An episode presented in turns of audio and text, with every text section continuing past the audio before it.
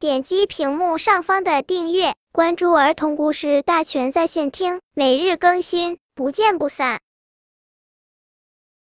本片故事的名字是《大象和小象》。盛夏，骄阳似火，大象妈妈用自己的身躯搭成一个活动的凉棚，为小象遮挡住灼人的阳光。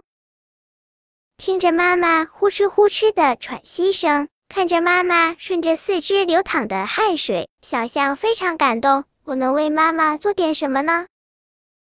于是，它扇动着两只像薄扇一样的耳朵，想让妈妈凉快一点。大象妈妈爱怜的用长鼻子抚摸着小象的脊梁，热泪盈眶的夸奖说：“孩子，你真是妈妈的好宝贝。”乌鸦把这一切看在眼里，不以为然，在说：“它不就是扇了两下子吗？能扇出多大的风，值得你泪水连连吗？”